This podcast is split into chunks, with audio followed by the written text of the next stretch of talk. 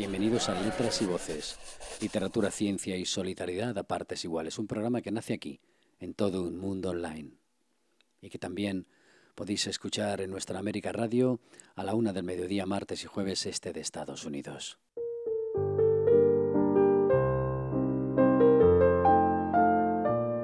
El viaje que vamos a iniciar hoy tiene una visión importante, una visión trascendental de la poesía. Vamos a escuchar las palabras de un grande que aquí, en, la comunidad en la que vivimos, en el país en el que vivimos, pues eh, se ha abierto paso eh, de forma rotunda con sus silencios y sus trabajos, con esa, con esa mm, visión del poeta, con ese avanzar, con ese camino personal que hace, que convierte al poeta en algo mágico, en algo esencial. Estamos hablando de Blas Muñoz Pizarro, eh, ese poeta que nos habla de la luz, que nos habla de la oscuridad, que nos habla del paso, de los días, del tiempo y sobre todo, como decía, el paso de la luz. Lo tuvimos aquí en eh, la FNAC, en nuestro programa en directo, y nos habló de su vida, de su pasión, de su poesía. Con él vamos a iniciar este viaje en esta primera parte donde escucharemos todas sus palabras y también escucharemos eh, testimonio de su obra a través de las, eh, la voz y las palabras de una rapsoda traductora eh, que nos dejó, nos dejó su propia impronta, Norma González. Aquí os dejamos las palabras que compartió con nosotros Blas Muñoz, en el foro de la FNAC en la entrevista que pudimos compartir con él. Letras y voces, literatura, ciencia y solidaridad a partes iguales hoy con Blas Muñoz, el pizarro, el poeta de la luz, el poeta del olvido, el poeta, el poeta. Vamos a escuchar.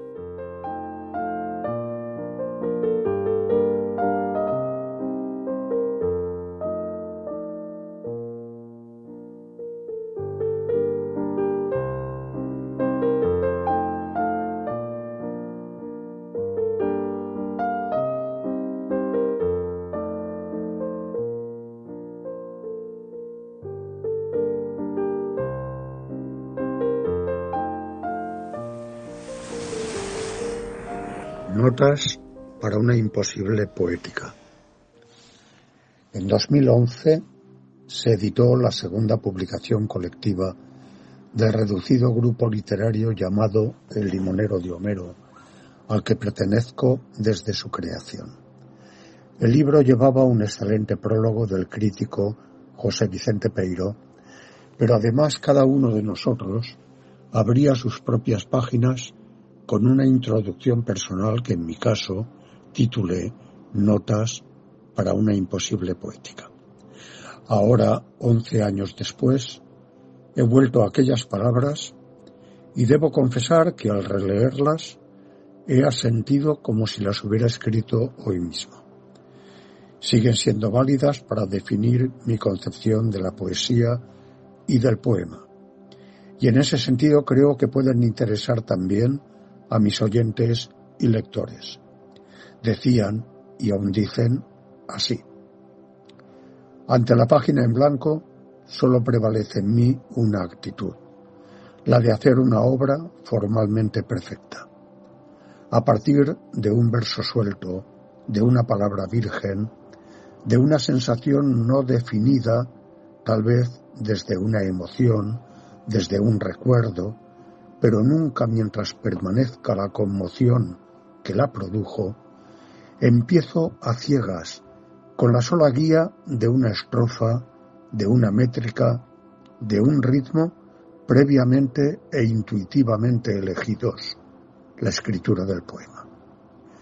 De eso depende en gran medida que el texto asuma más o menos riesgos, que se rompan aristas silenciosas o que fluya sereno y discursivo, que se inserte más en una tradición poética que en otra. Eso no me importa. Luego, mientras escribo y corrijo, el milagro sucede si sucede, y el poema al concluirse se desvela y me revela.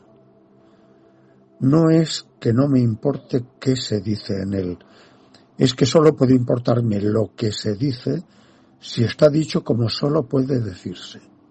Si se cumple en mí, como lector de una obra ajena, y como lector y corrector de mi misma obra mientras la escribo, el estremecimiento del hallazgo, la fulguración del misterio, la salvación de su necesaria retórica, mejor cuanto menos visible. El lenguaje poético transgresor, por definición, debe salvar la realidad trascendiéndola y depositarla encendida, iluminada, en un lector preparado, eso sí, preparado. Y el primer lector es, tiene que serlo, el propio autor. Desde ese presupuesto, toda obra bien hecha me interesa. Ritmo, acentos, fonemas, figuras retóricas, todo debe sumar significación, todo ha de intensificar la comunicación o el propio conocimiento, es decir, realización de la verdad del poema no necesariamente referencial en la palabra compartida, en la palabra en el tiempo. En ese acto de escritura o de lectura, nada en el poema puede ser prescindible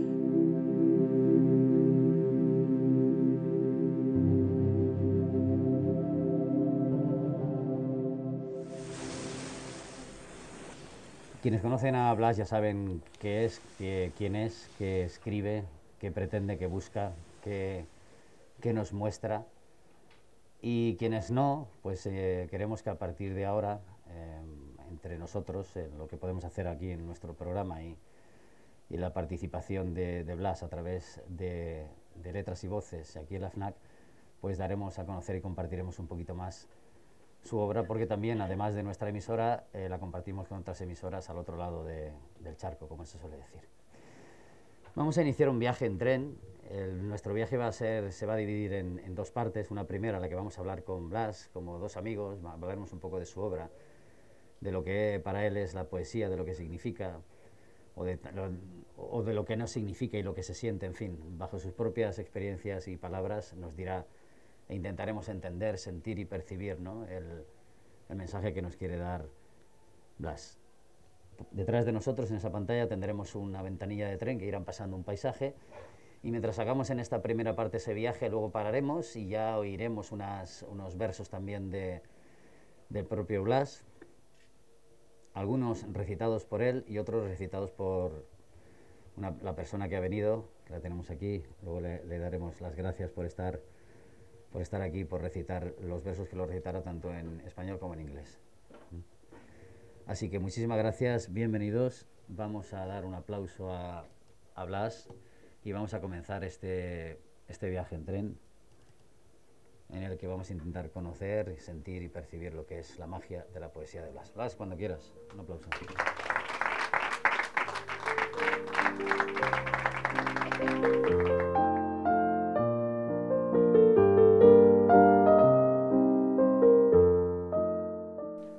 ¿Qué tal? Te acercas al micro y, te diremos mejor. Bueno, ante todo, muchas gracias, Juan, por esta invitación, por tus palabras de, introducción. Gracias a los que habéis venido esta tarde a acompañarme y me siento feliz y poco más puedo decir. Voy a... Ser feliz es un privilegio en estos días. Voy a leer, eh, a ver, hablar, hablas ya lo, ya hablé con él, ya le hice algunas entrevistas en otro momento y bueno, aparte de, vamos a intentar no ser tan serios, vamos a intentar ser cercanos, pero sobre todo sí ser fieles a lo que es su propia poesía. Yo voy a comenzar con una, una nota que me hizo hincapié eh, en la que pues eh, tuviese me fijase lo que significa esta nota. Y básicamente las reflexiones de, de Blas y estas notas hablan evidentemente de cómo está hecha la estructura de su propia poesía, ¿no? Ese paso de la luz, la importancia de la luz en su vida y, lo que significa y lo que, y lo que para unos puede ser algo efímero y sin embargo para él pues tiene esa importancia. Vamos a hacer hincapié también en una serie de libros que son, han sido importantes y que las circunstancias de la historia pues como todos sabemos, a veces no están todos los que están en todos los sitios y otra serie de características, o de, mejor dicho, o de influencias hacen que no estén todos cuando, donde deben estar. Voy a comenzar. Dice, varias voluntades se han unido para que en esta primavera del 2021 haya vuelto a fijar mi atención en tres de mis obras dormidas. La danza, extenso poema que finalicé en 1971 y en el que quería encontrar por primera vez la voz que buscaba. Naufragio de Narciso, 71-73 y El paso de la luz, este breve libro de poemas que hoy tienes lector en las manos. Es obvio que el cumplimiento de medio siglo transcurrido desde la finalización de la primera y el inicio de la segunda ya justifica esa renovada atención hacia ellas, como la justifica para el paso de la luz su edición actual como libro independiente. Pero ahora, y es donde vamos a comenzar el viaje con él, me ocupa dar cuenta en esta nota de mi propia perplejidad. ¿Por qué? Después de haber editado... Haremos luego un inciso, en, en, Naufragio de Narciso haremos luego un inciso, bastante importante. Pero ¿qué es lo que te hace te produce esa perplejidad, lo que significan o lo que han significado esos libros en ti, lo que significan ahora, o la visión, una visión nueva que tienes después de todo lo que has escrito y, y lo ves ahora con otros ojos.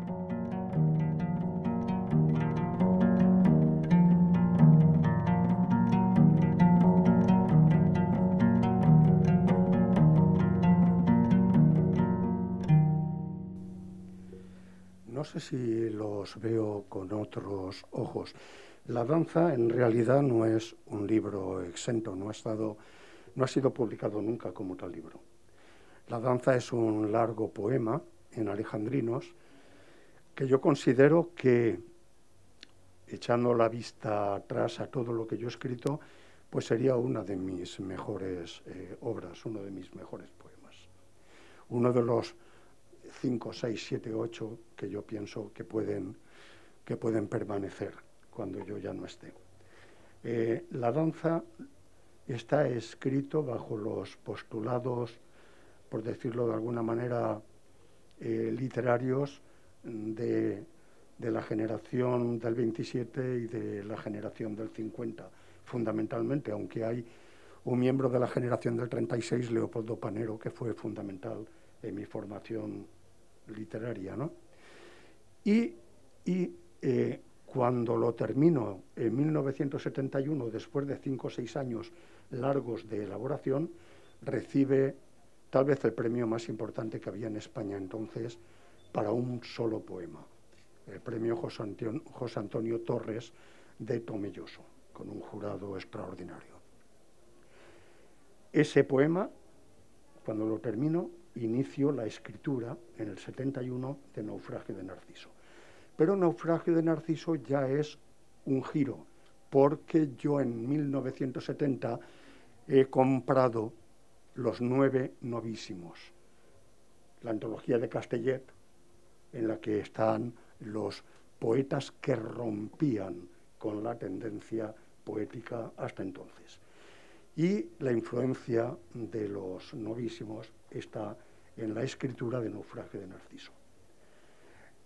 Lo escribo del 71 al 73 y resulta que muchos años después, ocho años después, yo no me decidí a publicarlo porque no estaba satisfecho del todo de ese libro. Sin embargo, hoy en día, se publicó ocho años después, hoy en día pienso que es un libro absolutamente válido. Válido que hubiera supuesto de su publicación en su momento que yo estuviera en la nómina, aunque no fuera en el canon, pero sí en la nómina de los autores novísimos que publicaron por aquellos años.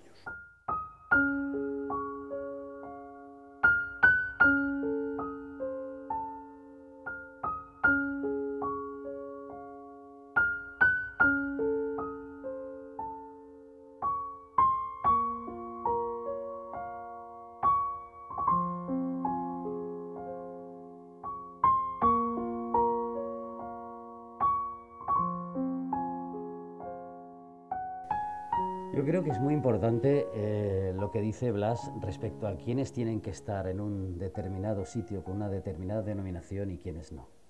Porque si ha sido solo por el hecho de que no lo editó en su momento, pues te surgen ciertas preguntas. ¿Qué hace que unos sean denominados de un modo u otro, Blas?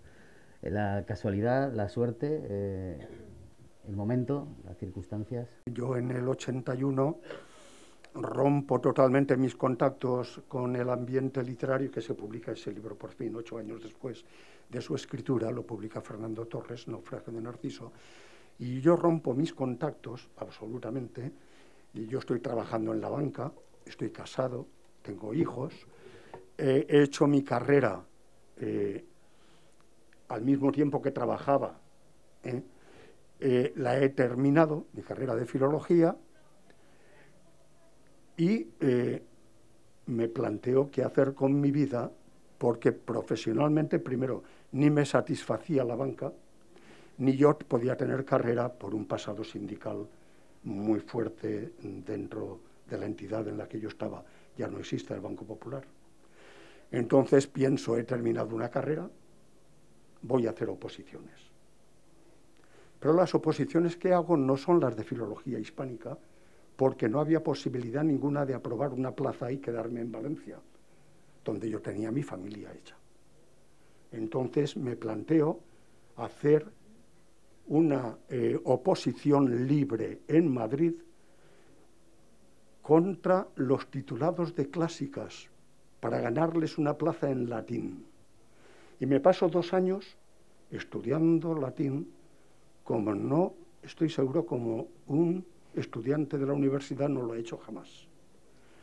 Me presento en el 83 a las oposiciones en Madrid, las gano y a partir de ahí empieza mi eh, vida de profesor de, de bachillerato, de secundaria. Todo eso supone una ruptura, esos dos años de enclaustramiento suponen una ruptura que luego continuó no solo con la vida literaria de Valencia, sino también con mi propio oficio, entre comillas, de escritor. Yo dejo de escribir poesía, no he dejado nunca de leer, pero me paso 26 años sin escribir y sin contacto con la vida literaria.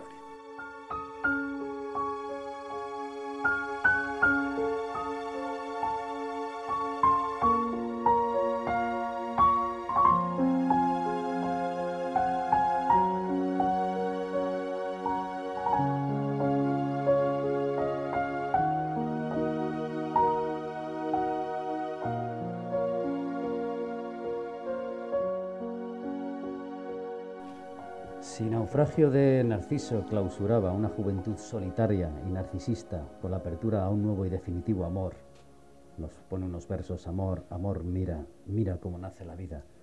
El paso de la luz finaliza con unos versos en los que subyace este mismo amor modelado por el trabajo del tiempo tras eh, una vida juntos, sí. Y además nos pone unos versos que dice, ¿quiénes somos tú y yo? Que por cierto, hay uno de los poemas que me has enviado que has puesto este, este verso igual al final. Sí, sí, son, son del último poema, son los versos finales del Paso de la Luz. Está ahí la portada. Nos dice, ¿quiénes somos tú y yo si ya no somos aquellos que aún se aman como siempre? Si una abrió, en este caso Naufragio Narciso, abrió la cuenta de mis obras editadas, la otra cierra ahora, tal vez definitivamente. No lo sé, nos dices. En aquella un yo inmóvil, solitario a su pesar, fijaba su mirada en las gentes y el mundo que ante él, como ajenos, desfilaban.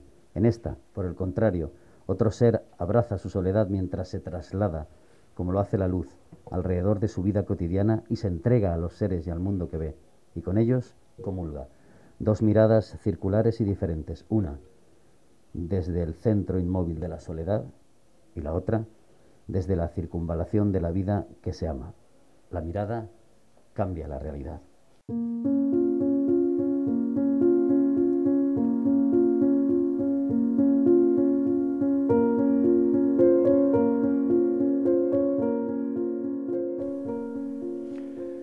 Eso pienso yo. ¿eh? La realidad está ahí, pero sin nosotros, sin una conciencia, la realidad para quién existe. Somos la conciencia del mundo, somos la conciencia de la realidad. Y sin nosotros en realidad nada es. Y creo que el poeta es quien capta esencialmente esa realidad y quien es capaz de resucitarla en un lector que es otra mirada, en un lector preparado, por supuesto. ¿eh? Eh, fijaos, cuando estás al lado de alguien que, además de transmitirte esos conocimientos, eh, pues notas y percibes enseguida que hay un universo interior, un mundo interior que, que puede enseñarnos, evidentemente quien quiera, como todo, ¿no? Y nombra la palabra poesía. Claro, surgen, a mí me surgen muchas preguntas, ¿no? La poesía. No te voy a preguntar qué es la poesía, evidentemente, porque para cualquiera, igual una piedra es una es poesía para alguien, pero sí que es para ti desde el punto de vista de lo que ha significado para ti. Es decir, para este Vlad que empezó con, con ese naufragio de Narciso, que como veis podía haber estado y no estado denominado de un modo u otro debido a las circunstancias, y ahora este, este poeta que hay aquí que nos dice que no sé si será definitivo, nos cuentas. Cierra ahora, tal vez definitivamente, no lo sé. ¿Qué es esto de la poesía para Blas, para este hombre que habla del paso de la luz?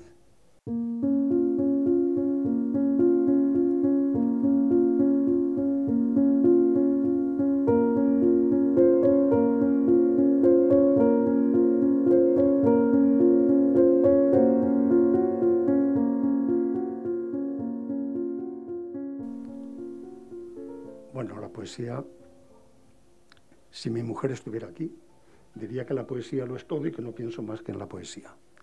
Se me queja con mucha frecuencia. Pero en realidad yo creo que se queja de la parapoesía, de, la vida, de la vida poética en la que uno está más o menos participante y participando activo.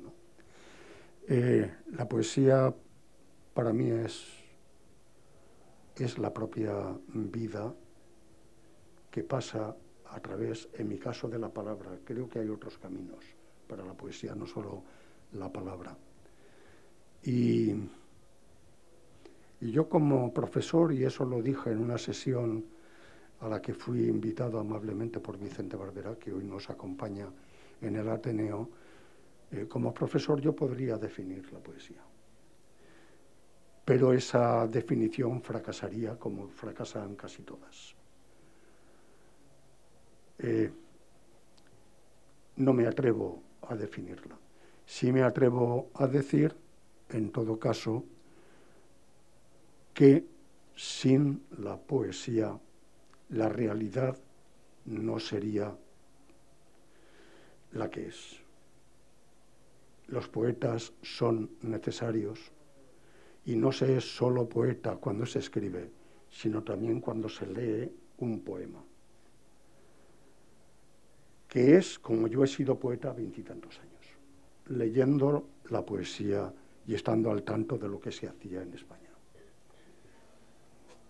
Actualmente, eh, a través de las redes, cada vez proliferan más las personas que pues quedan a conocer sus obras, sus poesías y demás, que por una parte creo que está bien, ¿no? que todo el mundo pues tenga la posibilidad y la forma de llegar hasta hasta todas las personas y que entiendan y que describan, en fin, que perciban y que, y que escuchen lo que hacen.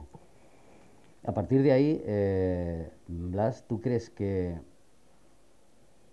trasladándolo al mundo real, como nos has dicho, y viendo cómo están las cosas, porque cada vez están más dominadas por la tecnología, por miedo, por las crisis y demás, eh, necesitaríamos estar más cerca de una poesía distinta, una poesía que nos descubriera más, que nos hiciese sentirnos más humanos.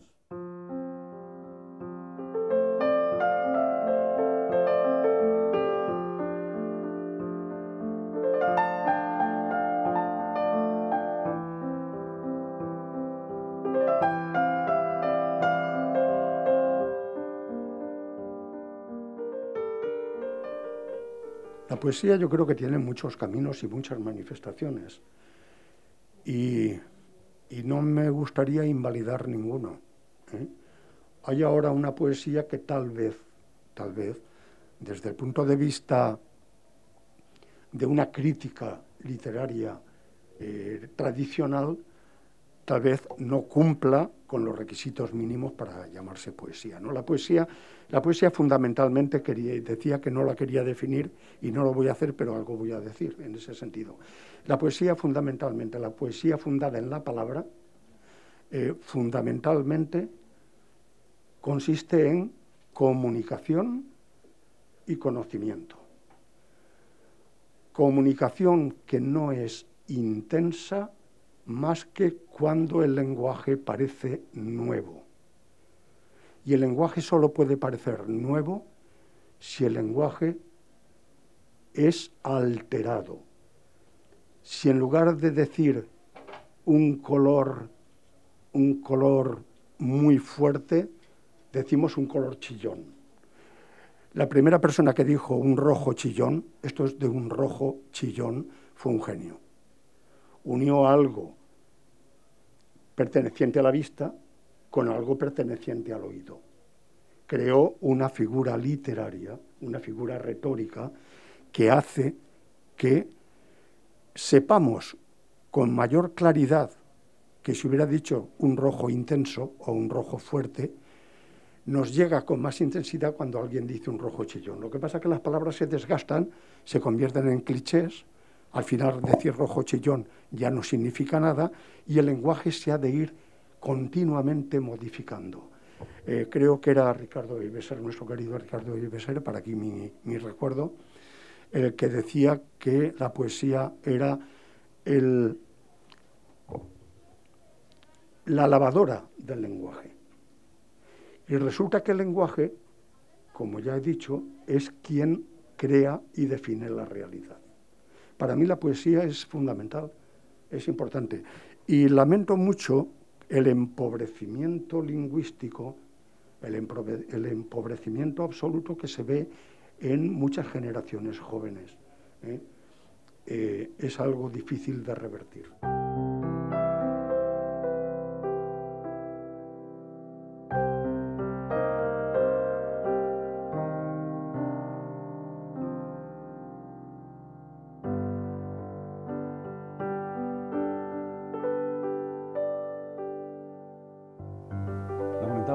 El tema de, las redes y la necesidad de expresarse. Bueno, también eh, me comentaba hace unos días un, otro escritor que cada cual percibe la poesía a su modo y que puede interpretarla como quiera, como he dicho antes, viendo una patata o viendo una piedra, ¿no? Claro.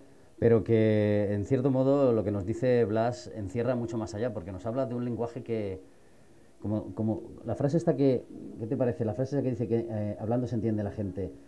Eh, escribiendo bien, escribiendo, transmitiendo bien, nos entendemos más. Es decir, escribiendo una poesía, como tú dices, transformando la palabra, utilizándola, adaptándola también igual a, la nueva comunicación, ¿no? Porque los tiempos cambian y la forma de comunicarse también, ¿no? Eh, es, posible crear una, una forma nueva de poesía, de comunicación, cambiando, adaptándose a los tiempos? Utilizando un lenguaje modificado, podemos expresar con mucha más intensidad lo que queremos. Pero es improbable que logremos una mayor comunicación si el lector no está preparado. Si al lector, cuando le llega ese poema eh, repleto de imágenes, de hallazgos, de retórica en suma, aunque la palabra retórica nos molesta un poco, ¿eh? no, no capta lo que el emisor, el poeta, quiere decir. Y esto está sucediendo. Entonces, ¿se recurre a qué? Pues se recurre a otros modos de comunicar. El rap es uno de esos modos. Lenguaje sencillo, lenguaje muy pobre, pero con eh, las rimas eh, fáciles, pero con un ritmo, un ritmo obsesivo que llega. Y, a mí me admira y, es, algo, es algo que admiro y que valoro. ¿eh? Pero también se recurre a el escenario, se recurre a los colores, a las luces, a la música, al movimiento, se está dotando a un cuadro que por sí podría ser muy pobre de un marco que lo enriquece. ¿Todo eso comunica? Pues si todo eso comunica, todo eso forma parte de la emisión del poema. Como forma parte de la emisión del poema, cosas que en principio no deberían pertenecer a él. Me explico. El blanco de la página o el fondo de la página, que puede no ser blanco. ¿eh? Los versos rotos, la disposición de los propios versos, eh, las citas, las notas a pie de página, todo, todo eso, todo eso debe significar. Igual que debe significar dentro de un poema los elementos puramente lingüísticos. El significante, que es la forma en que se comunica el poema, el significante en poesía significa. Y esa es la definición de poesía. no iba a arriesgarme, pero es que es esa. ¿eh? ¿Qué es poesía? el lenguaje cuyo significante significa. Significa en el mismo sentido que el que el significado, que el contenido. ¿eh?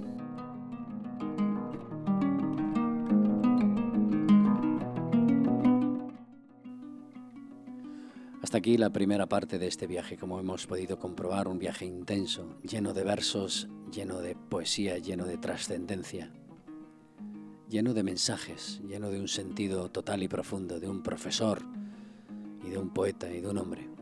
Ese viaje que solamente lo pueden lo pueden contar aquellos que lo viven al lado de él y muchos han sido los que han compartido ese viaje con nosotros en la FNAC. Aquí dejamos, os dejamos esta primera parte y os emplazamos a que la próxima semana escuchéis la segunda. Letras y voces con Blas Muñoz, literatura, ciencia y solidaridad a partes iguales. Aquí en todo el mundo online y también en nuestra América Radio. Gracias.